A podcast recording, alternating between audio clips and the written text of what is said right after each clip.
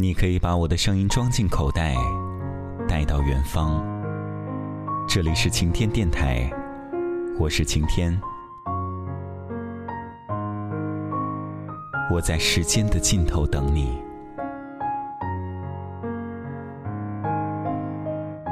银河系里有两千五百亿颗太阳，而银河系这样平凡的星系，在宇宙当中起码有十亿个。如果我们在两颗星球之上对望一眼，要花很多年。也许当我看到你的时候，你早已经成为了尘埃。亿万颗星辰，两百亿光年，这是一个巨大的迷宫。多么奇妙的捉迷藏！我们会相遇吗？我们在遇到彼此之前。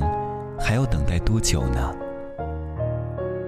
我会用尽全部的力气，在亿万颗星辰当中，一颗一颗的寻找你的身影。我甘愿在这零下两百七十度的寒冷宇宙当中，用剩下的几百亿年的时间等你。如果我没有遇见你，